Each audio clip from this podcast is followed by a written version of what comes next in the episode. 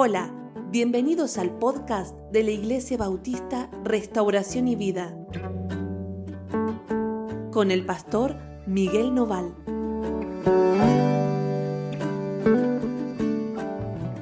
Hola, ¿cómo andan? Dios los bendiga muchísimo. Estamos muy contentos de poder compartir con ustedes este nuevo día devocional. Vamos a leer hoy el capítulo 4 del libro de jueces. Sí, jueces 4. El devocional de hoy lo hemos titulado La victoria de las mujeres. La victoria de las mujeres. ¿Cómo? ¿Cómo es esto? Bueno, vamos a leer, ¿sí? Ya vamos a leer de entrada porque hoy sí hay mucho para leer, así que vamos a leer. Dice, después de la muerte de Ahod, los hijos de Israel volvieron a hacer lo malo ante los ojos de Jehová. Y Jehová los vendió en manos de Javín, rey de Canaán, el cual reinó en Azor. Y el capitán de su ejército se llamaba Císara, el cual habitaba en Aroset Goim. Entonces los hijos de Israel clamaron a Jehová, porque aquel tenía 900 carros cerrados y había oprimido con crueldad a los hijos de Israel por 20 años. Bueno, esta es una historia conocida y se va a repetir a lo largo de todo el libro de jueces. Israel dejando al Señor, haciendo lo malo delante de Dios y cayendo en manos de algún enemigo, en este caso de Javín, rey de Canaán, y, especialmente del, del, capitán de su ejército que se llamaba Císara. Ellos lo oprimieron a Israel 20 años. Después de 20 años, ¿no? Eh, ellos clamaron al Señor. O tal vez no, tal vez ni bien cayeron en manos de Javín, empezaron a decirle, Señor, ayúdanos, pero estuvieron 20 años oprimidos por Javín y por Císara. 20 años. Hermanos, hay cosas que no se resuelven rápido. Hay problemas que nos persiguen durante muchos años y a pesar de que le pedimos al Señor que nos libre, las consecuencias de nuestras malas acciones a veces permanecen y permanecen más de lo que quisiéramos. No tienen la idea de que el Señor inmediatamente va a estar listo para librarme, ni bien yo le pida, porque Él, bueno, porque, porque Él es Dios y Él tiene que darse cuenta que yo soy un pobre tontín que no sabe hacer las cosas. Y que bueno, cometió errores, pero yo no quiero sufrir. Que el Señor sepa que yo no quiero sufrir. Bueno, pero es que el Señor sabe que no querés sufrir. Está bien, no sabe. Por eso te dice, bueno, si no querés sufrir, obedeceme. Si no quieres sufrir, seguime. Si no quieres sufrir, séme fiel. Ahora, claro, hacemos todo lo contrario y esperamos que Dios todavía actúe en favor de nosotros instantáneamente. Que mañana, cuando nos equivoquemos y le pidamos, ya inmediatamente pasado mañana el Señor nos libre y otra vez nos dé ¿no? una, una vida tranquila y armoniosa. Bueno, no es así. El Señor necesita hacerme pasar por el dolor durante un tiempo para que yo me dé cuenta y como decimos, ¿no? Escarmiente por aquellas cosas que estoy haciendo mal.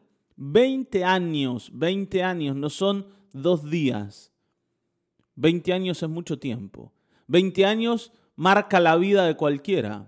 ¿Se dan cuenta, no? Así que hoy elijamos bien, sigamos al Señor. Y si hemos caído y si hemos errado, bueno, inmediatamente volvámonos al Señor. No persistamos en hacer lo malo. No persistamos, porque esto es importante, ¿no? Cuando dice que los hijos de Israel volvieron a hacer lo malo a los ojos de Jehová, también habla de una persistencia en el error. No está diciendo que un día se levantaron y se mandaron una macana y en ese mismo momento se arrepintieron y dijeron, Señor, perdónanos. Porque en realidad cuando yo erro y, y vengo al Señor, estoy justamente dándome cuenta del error y volviendo al, al Señor, mi Dios, para que Él me perdone, me limpie, porque yo sé que mi vida debe estar delante de Él. Y el Señor es muy compasivo y muy perdonador con nosotros. Juan dice, ¿no? Que si confesamos nuestros pecados, Él es fiel y justo para perdonar nuestros pecados y limpiarnos de toda maldad. pero yo debo entender que frente al pecado tengo que recurrir al Señor inmediatamente. ¿Para qué? Para que mi vida no sea parte del camino.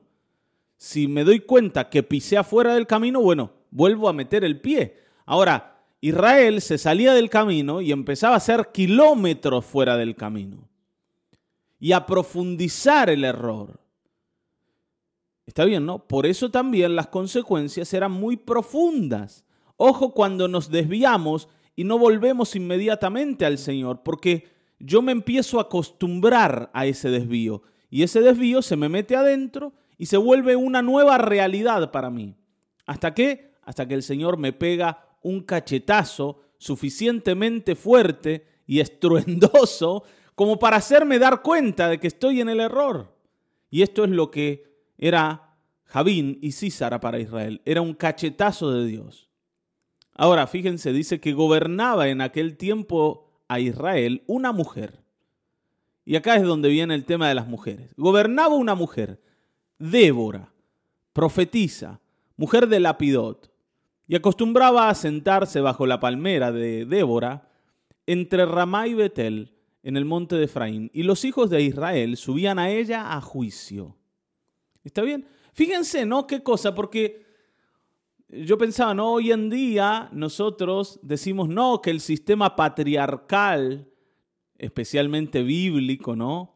Con Abraham, porque los patriarcas, ¿quiénes son? Abraham, Isaac, Jacob, ¿no? El sistema donde el hombre, el padre es el importante, deja fuera totalmente a la mujer, rebaja a la mujer, y, no la trata como una persona, sino como una cosa, en otro nivel. Bueno, yo quiero decirte que para Dios y para la Biblia nunca fue así. Nunca fue así. Fíjense que en este tiempo gobernaba Israel una mujer. En ese tiempo. O sea, donde nosotros pensamos que era peor que ahora. Bueno, en ese tiempo Débora gobernaba a Israel y todo Israel venía a que ella decida sobre las cuestiones que traían a juicio. ¿Se dan cuenta? Ojo con esto, porque esta idea de que la mujer es despreciada por el sistema patriarcal, yo sé que la mayoría de ustedes tal vez dicen, no, pero yo no pienso así. Bueno, pero te lo digo porque esto está en medio. Esto no viene de la Biblia. Si en algún momento se desarrolló, y, tal vez ocurrió que el hombre oprimió a la mujer, bueno, lo hizo como, una, como algo que nació de un corazón lleno de pecado, pero no es algo bíblico. No es algo bíblico. Incluso los, los lugares o los momentos en donde la escritura pareciera que desfavorece a la mujer, es, es algo a revisar y que tiene ciertas ciertas aristas que no vemos y, como leemos todo plano, como si estuviéramos leyendo algo de nuestro tiempo y no estamos leyendo algo de nuestro tiempo, no entendemos, pero este pasaje te muestra que las mujeres tenían una importancia enorme en medio de la economía del pueblo, de la administración del pueblo. ¿Está bien, no? Ahora dice que ella envió a llamar a Barak, hijo de Abinoam, de Cades de Neftalí le dijo, ¿no te ha mandado Jehová Dios de Israel diciendo, Ve, junta a tu gente en el monte Tabor, y toma contigo diez mil hombres de la tribu de Neftalí, de la tribu de Zabulón, y yo atraeré a ti al arroyo de Sisona Císara, capitán del ejército de Javín, con sus carros y su ejército, y lo entregaré en tus manos, Recuerden que Débora es profetisa, entonces lo que le está diciendo es, esto es lo que Dios te está diciendo. Anda al monte Tabor, junta diez mil hombres de Neftalí de Saulón y quédate ahí porque yo te voy a entregar a Císara, el capitán del ejército de Javín, y los vas a derrotar. Está bien, ¿no? Hay una palabra de Dios sobre Barak. Barak. Débora está llamando a Barak para que lidere la, eh, vamos a decir, la campaña de libertad del pueblo de Israel. Ahora, fíjense lo que va a decir Barak, un hombre, Barak, está bien, ¿no? Barak le respondió, si tú fueres conmigo, yo iré, pero si no fueres conmigo, no iré. ¿Cómo? ¿No es que el hombre desprecia a la mujer? Te, digo esto y vuelvo a decir, tal vez vos me decís, no, pero pastor, yo no pienso así. Bueno, pero es importante que nos demos cuenta de esto. Barak le dice a Débora, si vos venís, yo voy, si vos no venís, yo no voy. O sea, es Barak el que le está dando a Débora un lugar sumamente predominante, incluso por encima de él. Él se refugia en Débora. Entonces ella dice, iré contigo, mas no será tuya la gloria de la jornada que emprendes, porque en mano de mujer venderá Jehová a Císara. En mano de mujer venderá Jehová a Císara. Y levantándose Débora, fue con Barak a Cades. Y juntó Barak a Saulón y a Neftalí en Cades y subió con diez mil hombres de su mano, de su mando, perdón, y Débora subió con él. Bueno, esto es tremendo. Algunos tal vez dicen, bueno, lo que pasa es que este Barak era así, pero el resto eran todos, todos los hombres son malos. Hoy, hoy está de alguna forma ese discurso, ¿no? En, medio. Eh, todos los hombres son malos. Y no es así. Ustedes fíjense que dijimos que todo Israel salía para que Débora juzgue en sus causas. Y ahora Barak le pide a ella que ella vaya, incluso más, que lidere, que lidere esa campaña de libertad contra Císara y contra Javín. Así que hoy las mujeres tienen que sentirse estimadas delante del Señor. Estimadas delante del Señor. Por eso eh, esto de la victoria de las mujeres, como se llama el devocional de hoy, tiene que ver con que la mujer, la mujer, para encontrar su dignidad, para encontrar su lugar, para encontrar su, su espacio victorioso, tiene que estar en la voluntad de Dios. Allí es donde las mujeres son reivindicadas. Cuando nosotros nos salimos de la voluntad de Dios y caemos en la voluntad del ser humano, lleno de pecado, encontramos los problemas que hoy existen, donde el hombre se ha puesto por encima de la mujer. Y no me quiero meter acá porque es un tema enorme, pero si pensás en lo que pasó en el Edén, cuando la mujer le dio a Adán y comió, y Adán fue increpado por Dios por decir, ¿por qué hiciste esto? Él, el hombre, después de haber pecado, acusa a la mujer y dice, ella es la responsable de todos mis problemas. Y cuando Dios le habla a ella, le dice, ahora porque hiciste esto, tu deseo será para tu marido y él se enseñoreará de ti. O sea, el problema de la mujer es el pecado, no es el hombre. El hombre y la mujer han cambiado, han, vamos a decir, han modificado su ADN de una muy, pero muy mala manera, de una manera muy perjudicial, han modificado su, su corazón a través del pecado y esto es lo que llevó hoy a vivir lo que vivimos, lo que nos llevó a vivir lo que vivimos. Es el pecado el problema.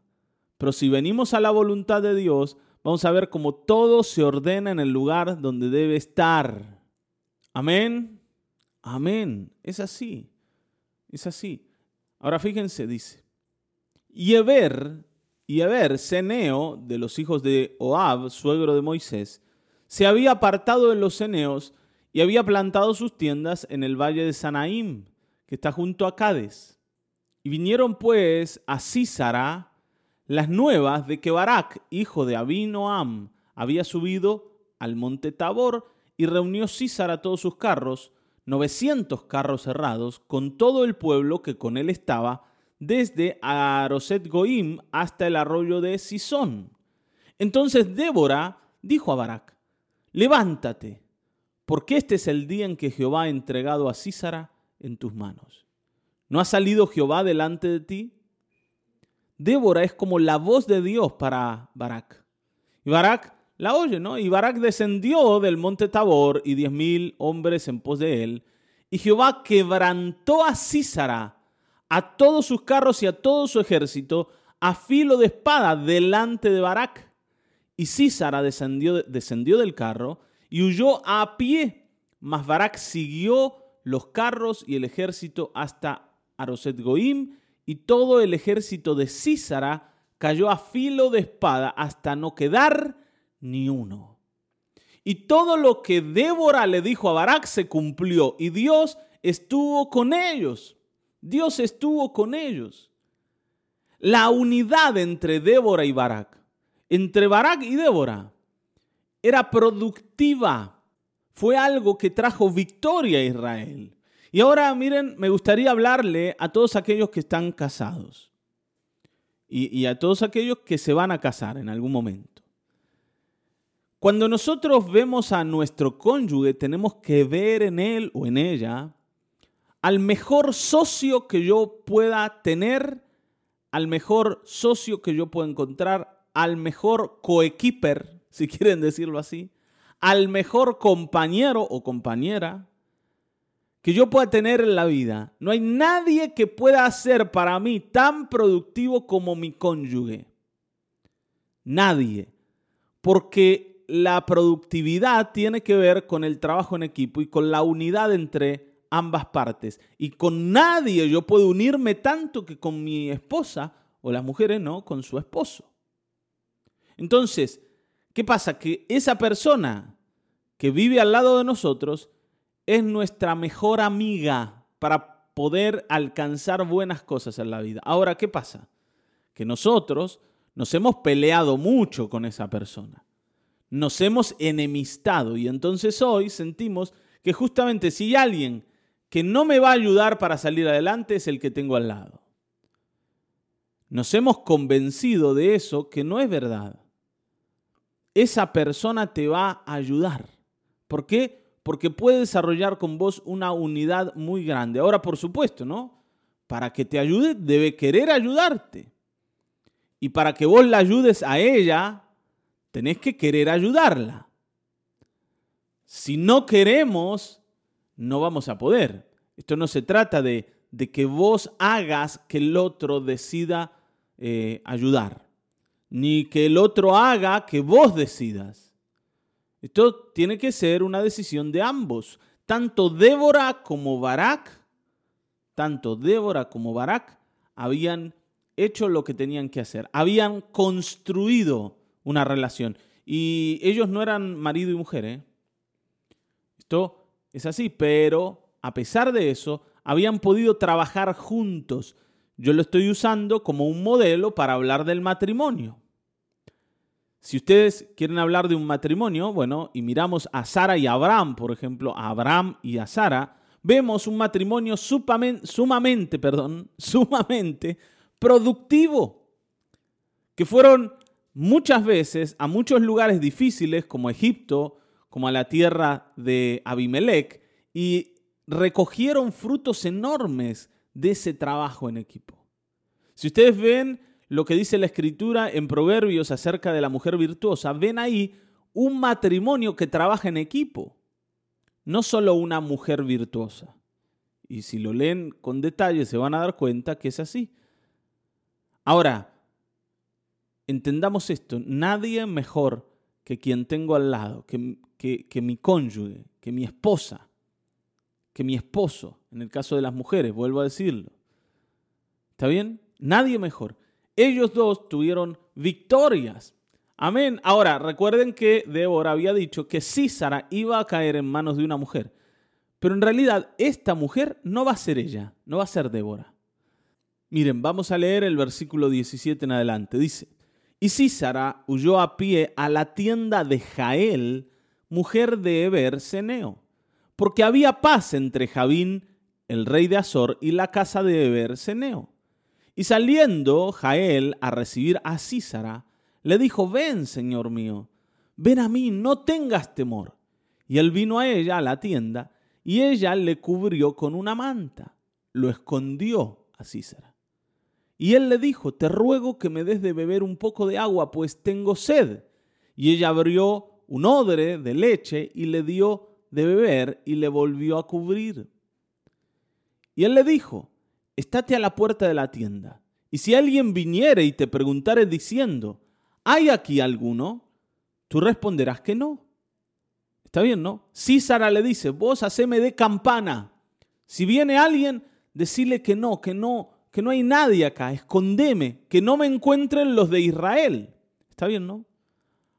Ahora dice, pero Jael, mujer de Ber, tomó una estaca de la tienda y poniendo un mazo en su mano, se le acercó calladamente y le metió la estaca por las sienes y la clavó en la tierra.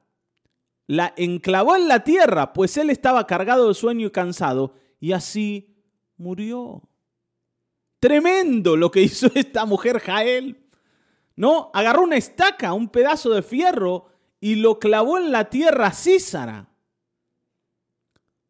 ¿Está bien? E, e, es bastante duro, ¿no? El relato bíblico a veces nos lleva ¿no? a, ver escenas tremendas, ¿no? De, películas de terror, pareciera. Pero así era porque en este momento las guerras se peleaban con armas y, y acá había que matar a uno malo. Y es Jael la que va a llevar la victoria adelante.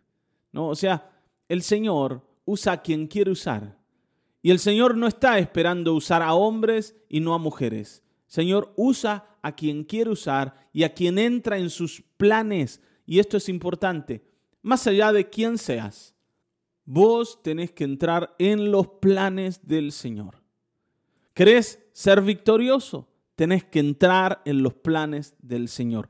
¿Cómo se entra en los planes del Señor? A través de la fe. O sea, Dios va a usar a quien le cree sea mujer, sea hombre, sea anciano, sea joven. ¿Está bien, no? Sea quien sea. Sea más inteligente, menos inteligente, sepa hablar mejor o no. Tenga muchas habilidades o no tenga ninguna habilidad al parecer. Dios va a usar a quien se deja usar. Y Jael en este caso se deja usar por Dios, porque era Dios el que había determinado la derrota de Císara.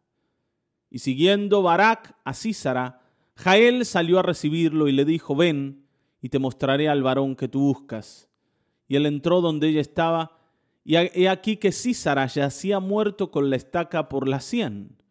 Así abatió Dios aquel día a Javín, rey de Canaán, delante de los hijos de Israel, y la mano de los hijos de Israel fue endureciéndose más y más contra Javín, rey de Canaán, hasta que lo destruyeron. La derrota de Císara determinó la caída final de Javín. Y esto el Señor lo hizo a través de manos de mujeres. ¿Está bien? Manos fuertes de mujeres, manos valientes de mujeres, manos decididas, pero sobre todo manos entregadas a la voluntad de Dios. Manos entregadas a la voluntad de Dios. Eh, Ustedes se acuerdan que hablamos también de la ramera Raab en Jericó. Como el Señor puso en Raab un sentir que nadie tenía. Y era que Dios estaba con Israel y que ella quería ser del pueblo de Dios. Bueno, Jael está haciendo lo mismo. Si ustedes eh, prestan atención a lo que leímos, dice que la casa de Eber, el marido de Jael, se llevaba bien con Javín y con Císara.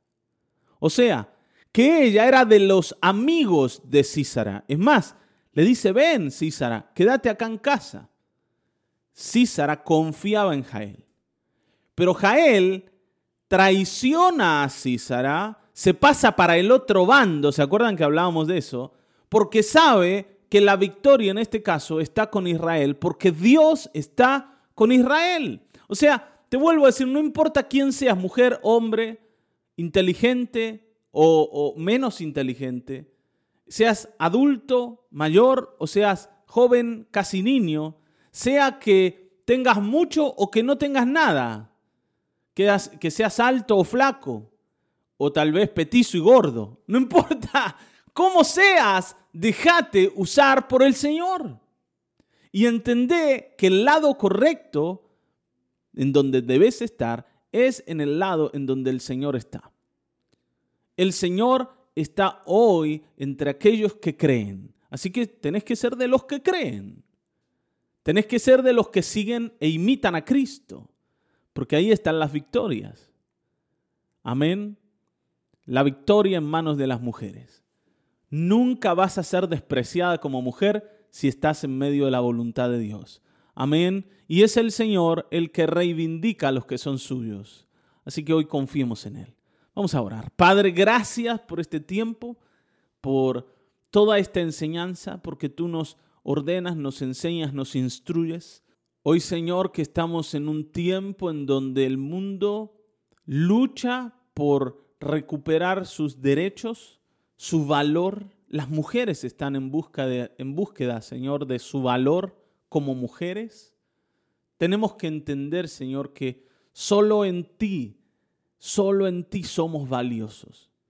Solo a través de Cristo Jesús es que encontramos nuestro sentido nuestra libertad y nuestro valor, Señor. Nuestra dignidad, Señor. En ti, Señor. Porque tú eres el Dios que no nos ve a través del filtro del pecado. Tú nos ves con tus ojos santos y perfectos.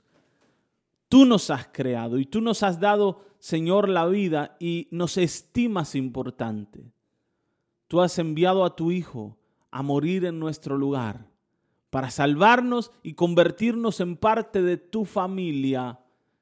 Santo Señor, danos victorias y haznos entrar en tu voluntad, en la que siempre vamos a estar en el lugar correcto. En el nombre de Cristo Jesús, bendigo a mis hermanos y a los que oyen, especialmente a mis hermanas, que ellas se sientan favorecidas, protegidas y levantadas por ti. En el nombre de Cristo Jesús. Amén Amén. Amén. Hasta aquí hemos llegado. Nos volveremos a encontrar en el próximo episodio de Mañanas de Restauración y Vida. Dios te bendiga.